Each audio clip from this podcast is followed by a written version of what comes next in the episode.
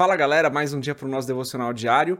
Vamos começar a meditar em Mateus capítulo 10. Eu sou André Maldonado e o AB7 é uma produção do JC na Veia.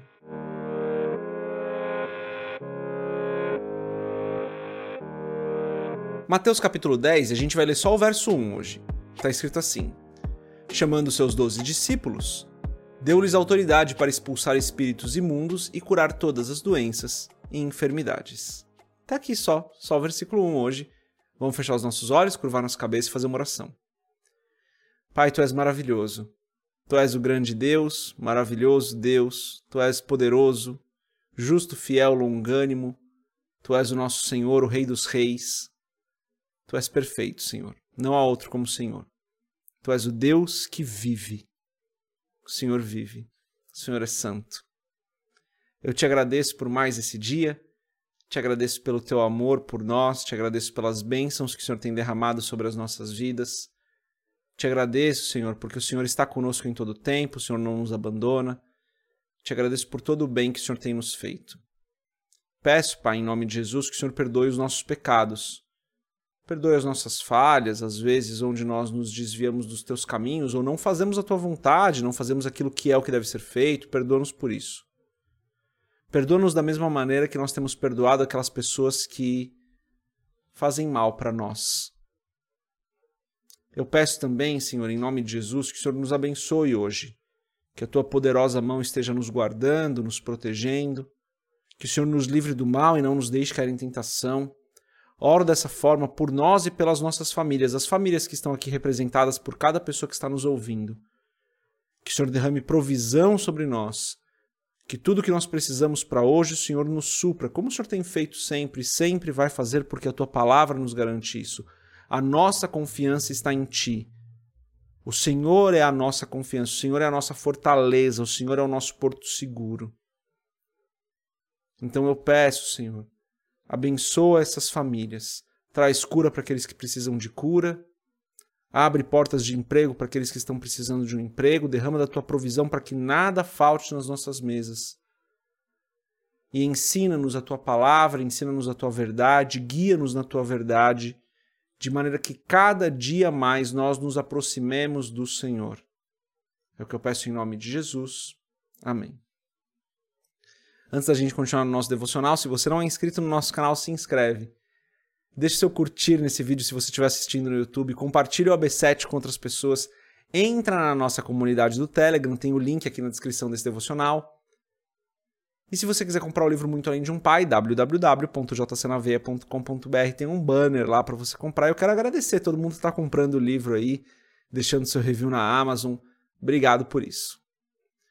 Perfeito, lemos só o verso 1 no verso 1, a gente lê que Jesus chama os seus doze discípulos e está escrito assim: Deu-lhes autoridade para expulsar espíritos imundos e curar todas as doenças e enfermidades. Note que Jesus chamou os doze ali, os mais próximos, né? Diz: chamou os seus doze discípulos. Então Jesus dá autoridade para que eles expulsassem espíritos imundos, curassem doenças e enfermidades. O que eu entendo aqui desse texto, de novo, expandindo um pouco, né? É que a autoridade que os discípulos tinham ali não era deles, era dada por Cristo. Logo, a autoridade que nós temos não é nossa, foi nos dada por Cristo. Então, se você expulsa um demônio, quem te deu autoridade para isso foi Cristo. A autoridade não é sua. Você tem essa autoridade, mas ela lhe foi dada. Ela não veio com você, não é você quem pode fazer essas coisas se você prega as boas novas e as pessoas aceitam é, as boas novas e se convertem, começam a andar com Cristo, a autoridade sobre a qual você faz isso é do próprio Cristo. Não é na sua força. Não é você que é eloquente. Não é você que pode fazer.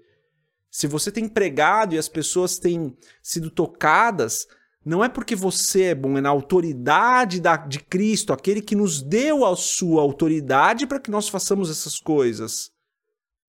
Nós fomos chamados por Ele, salvos por Ele, comissionados por Ele. A autoridade vem dele. Quando a gente perde de vista que tudo o que nós fazemos é porque Cristo tem nos usado, Cristo tem permitido, Cristo tem nos dado autoridade, a gente começa a achar que foi a gente que fez. A gente começa a achar que foi a nossa força, que foi a nossa capacidade, que foi é, que foram as nossas qualidades. E nunca é a gente, é sempre ele. Ele nos usa de maneira maravilhosa, assim como usou Pedro, né? A sombra de Pedro curava as pessoas. Mas era Pedro? Não, não era. Não era Pedro. Não é porque Pedro, ah, não, a minha sombra é especial, a sombra de vocês não é, não. Não era isso. O Espírito Santo usava Pedro através da autoridade que lhe foi dada por Cristo. Pedro era uma pessoa, claro, uma pessoa muito usada por Cristo, que nós devemos estudar, nós devemos respeitar. Paulo falava muito sobre isso, né? Paulo entendia que ele tinha uma autoridade que havia sido dada para ele e que não vinha dele. Então ele se colocava como uma pessoa como qualquer outra, mas ao mesmo tempo também entendia que ele tinha o Espírito Santo e que ele poderia fazer algumas coisas, porque a autoridade lhe foi dada. Ele sabia que não era na força do braço dele. A mesma coisa conosco. Nós podemos pregar, nós podemos falar, nós podemos expulsar os demônios, nós podemos curar. Algumas pessoas acreditam nisso, outras não entendo, mas nós podemos curar as doenças. Mas não é na nossa força, não é porque nós somos bons, não é porque nós podemos, não é no nosso conhecimento, não é na nossa experiência, é na autoridade que nos foi dada por Cristo. Porque nós fomos chamados por Cristo, porque nós fomos salvos pelo que Cristo fez. Nada é nosso. Se fazemos algo bom, não somos nós que fizemos. Se fizemos algo ruim, nós fizemos. Porque em nós não existe essa bondade, essa bondade nos é dada pela graça. Deus nos dá através da sua graça. E a autoridade que nós temos vem de Cristo. Então, quando a gente entende isso, a gente se coloca numa posição de humildade, e essa posição de humildade é uma posição ideal para nós, porque a gente não começa a achar que a gente é alguma coisa, porque a gente não é nada. A gente não é melhor que ninguém, a gente não é melhor que nenhuma outra pessoa.